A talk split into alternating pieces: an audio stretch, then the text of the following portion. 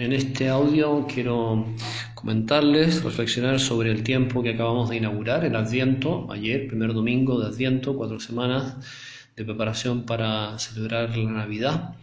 Es una tradición muy antigua en la Iglesia mm, de disponernos con este tiempo litúrgico a, a ese maravilloso misterio del nacimiento de Jesús que no es simplemente, como decir, una fiesta familiar, eh, un bonito momento de encuentro, de cariño y de afecto, que por supuesto lo es, pero es mucho más que eso, celebramos a Cristo, celebramos a Dios que toma nuestra condición humana, se hace uno de nosotros, se pone a nuestra altura, o incluso podemos decir debajo de nosotros, para darnos la vida sobrenatural, para abrirnos las puertas del cielo, para hacernos felices en definitiva en esta vida y luego para siempre con Él, con la Santísima Trinidad en el cielo. Entonces, bueno, la Navidad mm, para algunas personas quizás sea solo, en fin, una cuestión de tipo familiar, guion afectivo, ya. Pero para nosotros creyentes queremos celebrar eh, al festejado, queremos celebrar a Jesús, queremos celebrar en el fondo el amor de Dios en Cristo a través de las purísimas entrañas de María, o a través más bien de la fe de María, de la libertad de María, tenemos este regalo infinito y eterno que es el Señor con nosotros, el Emanuel. Eso significa Emanuel, Dios con nosotros. Bueno, entonces, eh, quizá una manera sea un poco esquemática, pero pensar en los cuatro modos de vivir o de conceptualizar de alguna manera el adviento. Bueno, entonces un primer adviento el más amplio de todos desde el punto de vista cronológico y en cierto, en cierto sentido definitivo, porque así será, es la segunda venida de Jesús en gloria y majestad. Sabemos que es así, no sabemos cuándo será, eh, pero habrá un final de la historia. Esta historia de la humanidad que comenzó con Adán y Eva hace ya 250.000, 300.000 años, tendrá un fin. No es un círculo continuo, no es un ciclo que no se interrumpe jamás, como pueden pensar algunas culturas orientales, por ejemplo, sino que nosotros sabemos por revelación divina de que esto tuvo un comienzo y tiene un fin. Que el asunto, hay un momento que se acaba esta vida, esta vida tal como la conocemos aquí, para pasar a una vida distinta, nueva. Jesús lo dice claramente. Por ejemplo, cuando dice, los cielos y la tierra pasarán, pero mis palabras no pasarán y también lo dice el libro del Apocalipsis, escrito por San Juan. Son muchos los puntos de, revelación que apuntan hacia esta realidad, que para nosotros lógicamente es misteriosa.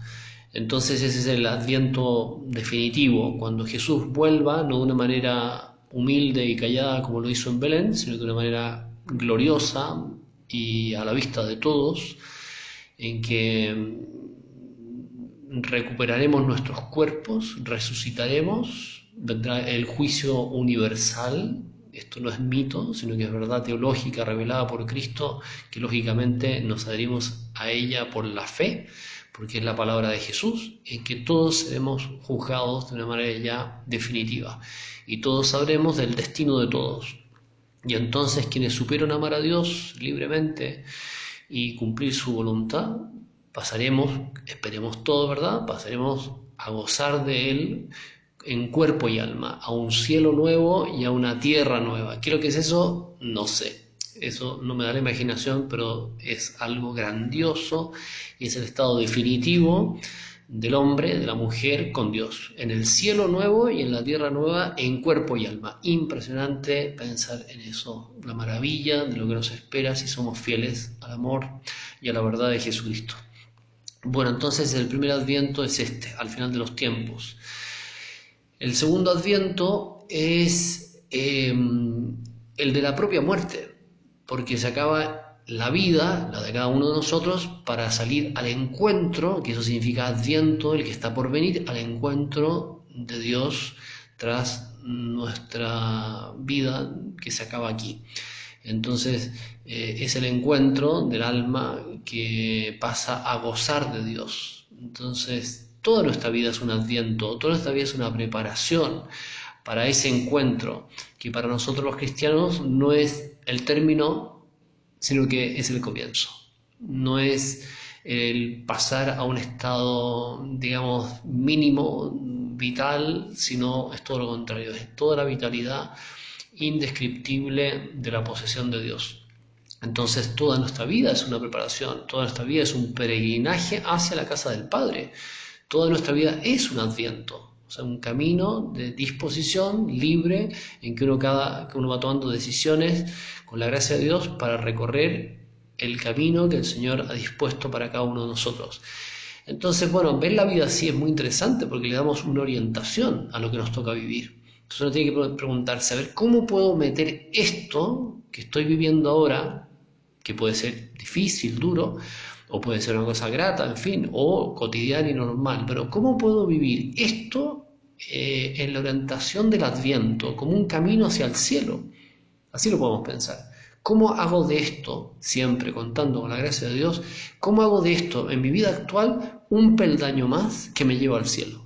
Es una pregunta. ¿Cómo vivo esta enfermedad? ¿Cómo vivo este dolor, esta pena? ¿Cómo vivo esta alegría? ¿Cómo vivo esta normalidad? Pues también las cosas normales tienen que ser pequeños peldaños que nos llevan a subir hacia Dios. Bueno, entonces este sentido de Adviento es un sentido de peregrinación. Vamos hacia la casa del Padre, vamos subiendo hacia Jerusalén, vamos alegres, como dice el Salmo, ¿no es cierto? Alegres, vamos hacia Jerusalén. Bueno, un tercer sentido del Adviento es eh, en razón de cada vez que comulgamos, cada vez que recibimos a Jesús en la Eucaristía, se da ese encuentro personalísimo entre Él y yo, entre Él y cada uno de nosotros. Eh, es Cristo que llega, es Cristo que entra en mi alma, aunque no sienta nada, aunque no se me caigan las lágrimas, pero es un hecho real. Cristo entra en nuestro corazón cada vez que lo recibimos con las debidas disposiciones, lo recibimos en, nuestra, eh, en la Eucaristía. Entonces se da un encuentro y hay que prepararse para ese encuentro. Así como no se improvisa una Navidad espiritual, una Navidad profunda en que celebramos el nacimiento de Jesús y que de alguna manera nace Jesús esa noche del 24 de diciembre en cada uno de nosotros, vivimos la liturgia como en un, en un eterno hoy de Dios, también hay que decir que una buena comunión no se improvisa, hay que, hay que disponerse a ese encuentro, como, como lo haríamos frente a cualquier posibilidad de encontrarnos con alguien que para nosotros sea muy significativo. Eh, se trata de un personaje, como puede ser el Santo Padre, encontrarme con el Papa Francisco, bueno, eso no se improvisa, sino uno se prepara, qué le digo, cómo lo voy a decir, qué le voy a preguntar, y después le hago un regalo, me hace un regalo, tengo idea, uno piensa hasta qué tipo de calcetines se pone. Lo pensamos todo cuando se trata de algo importante. Bueno, lo que pasa es que Jesús es tan humilde que lo más importante que podemos hacer en esta vida, que recibirlo a Él, mm, por la humildad de Jesús, nos podría parecer una cosa ordinaria, nos podría ser una cosa que no hay que darle mayor importancia. Y yo pienso que hay que darle importancia en todos los planos, sobre todo en la disposición espiritual, la disposición del alma que se hace más consciente de lo que va a realizar al recibir a Jesús en la Eucaristía. Nunca será suficiente la preparación. Ahora, por otro lado, no hay que angustiarse ni ni caer en, una especie de, preocupación excesiva, porque Dios nos conoce, conoce nuestra debilidad y siempre será algo de esto, siempre será un encuentro distraído, tendremos un elemento de distracción, porque somos seres humanos, porque no, no, no, no lo vemos físicamente, pero evidentemente que se puede avanzar. Prepararse para comulgar en el sentido espiritual y también prepararse en el sentido así más humano. Eh, me parece a mí, quizá esto no lo compartan todos ustedes, pero yo pienso que uno tiene que, así como si vamos a un lugar, eh, una celebración importante como puede ser una fiesta de matrimonio o la misma celebración litúrgica del matrimonio, no vamos vestidos de cualquier manera. No vamos vestidos de cualquier manera. Le sacamos lustre al zapato, en fin, la combinación perfecta de corbata y no digamos las señoras cómo se producen, todo lo demás. Me parece muy bien que sea así. Sería una pena que la gente fuera al matrimonio vestido como va a la playa. Bueno, pensemos, ¿ah? si también reflejamos nuestra fe eh, en, digamos, en el porte externo, en la manera que nos preparamos. Yo que soy, me voy haciendo viejo, me acuerdo de, la expresión tenida dominguera. No sé si ustedes, algunos que me escuchan, eh, se acuerdan, ¿no? La tenida dominguera, una ropita especial más elegantona que uno se ponía para ir a misa el domingo. Yo creo que nos hemos pasado como al, extremo opuesto, digamos, en que ir a misa por una especie de espontaneidad o no sé qué. Pero en fin, hay elementos ahí positivos de fondo, pero al final resulta que podemos llegar de una manera tan descuidada que no lo haríamos para ninguna otra cosa, excepto para la playa, digo yo. En fin, pero me parece que es un tema secundario respecto a lo más importante que es la preparación espiritual. Eh, entonces, ese es el tercer adviento. Y el cuarto adviento es el tiempo litúrgico que ahora nos toca vivir. Les animo a eh, servirse de los textos de la misa, son muy bonitos. Eh, las distintas partes de la misa, las lecturas, los profetas, Isaías, son profetas, profecías mesiánicas de la venida de la plenitud de los tiempos, los salmos, todo, todo está tejido, bordado maravillosamente por el Espíritu Santo a lo largo de los siglos para que nosotros podamos rezar y prepararnos para el día de la Navidad.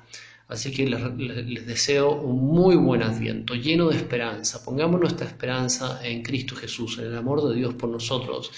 Es verdad que ponemos esperanza en la vacuna y que lógicamente llegue ese fármaco y resuelva este problemón de la pandemia, pero mucha más, profunda, eh, más eh, sentida también podemos decir, es la necesidad que tenemos de la vacuna de Dios de, ese Dios que nos sana, que nos cura de las heridas profundas, no las heridas que nos pueden llevar a la enfermedad o a la muerte, sino que las heridas que nos pueden separar para siempre del Señor.